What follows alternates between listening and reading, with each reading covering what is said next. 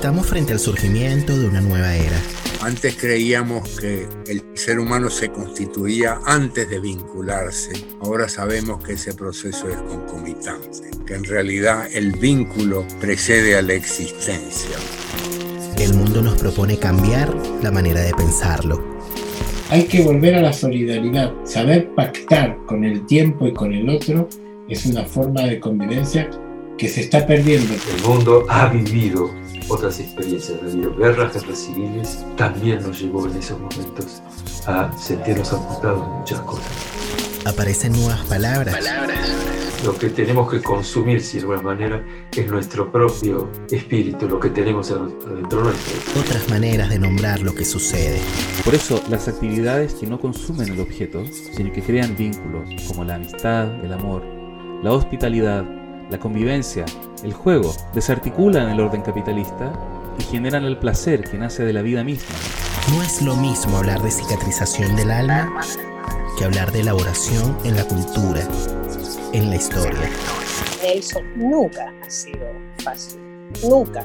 Tiene que ver con cómo tú de alguna manera defines la realidad y de cuál realidad estás hablando. Si estás hablando de la realidad psicológica o estás hablando de la realidad sociopolítica de la situación en la cual vivimos y de la cual provenimos. Como hay gente que a pesar de haber vivido cosas terribles, que encuentra soluciones a todo, que, que encuentra la vida, que dentro de la muerte, del horror, va a encontrar las formas de vida. Necesitamos hacer hablar los silencios del presente. Justamente el, el efecto tabú es un efecto de silencio y de ocultamiento. Necesitamos politizar el malestar. El asunto es cuando uno se comió el versito de que mi rivalidad con tal era un problema individual. Cualquier discusión lleva a la ruptura, me parece que es no entender la historia, ni entender la política. ¿Quién está exento de pérdidas en el mundo contemporáneo del coronavirus? Pero todos hemos tenido que hacer un duelo con la vida que teníamos antes de la pandemia. Los amigos que dejamos de ver, las personas que no pudimos despedir, las dinámicas y rutinas que habíamos establecido. Y en realidad la masa se produce por una identificación, no con el ideal del yo, se produce por una identificación con el desvalimiento humano. Sí, ahí podríamos pensar el, el aburrimiento como estados de tristeza no cualificados. El adulto no, no, no se reconoce como triste, no sabe que está triste. No hay amor sin escucha.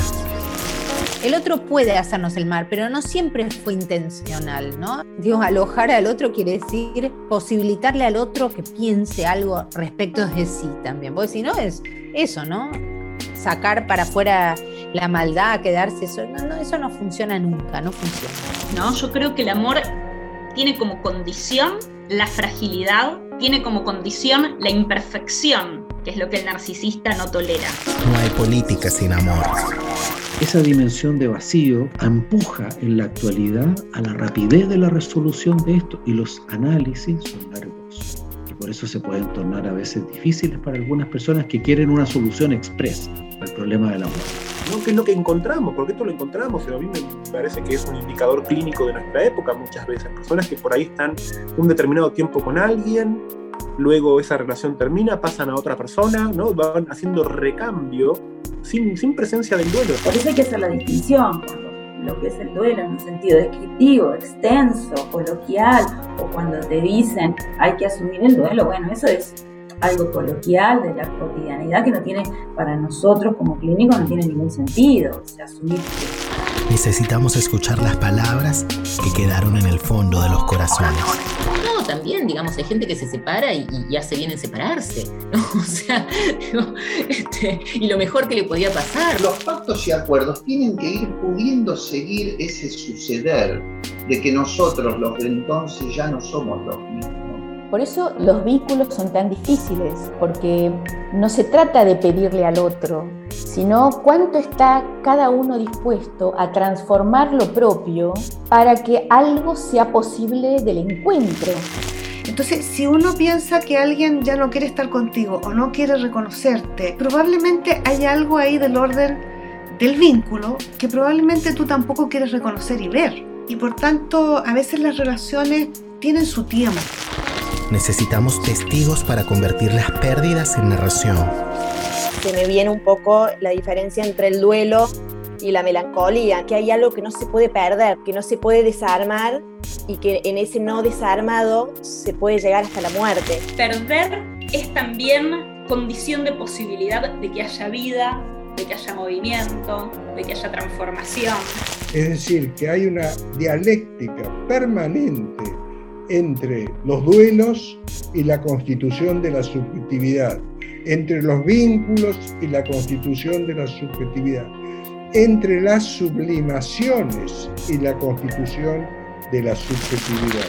Y eso nos constituye como sujetos, pero nos constituye también políticamente. También en el, campo de, la vida social, decir, bueno, ¿a qué pacto vamos a responder? Ya no porque, porque ese pacto, porque esa ley entonces me quite tiempo, me lleve a renunciar a mi, qué sé yo, mis pulsiones, sino porque también yo deseo responder a ese llamado, a mi lugar en lo social. Nelson, la vida jamás es prolija. O sea, no es que dejo esto y entonces ahora la vida es una, mezcla, es una melange.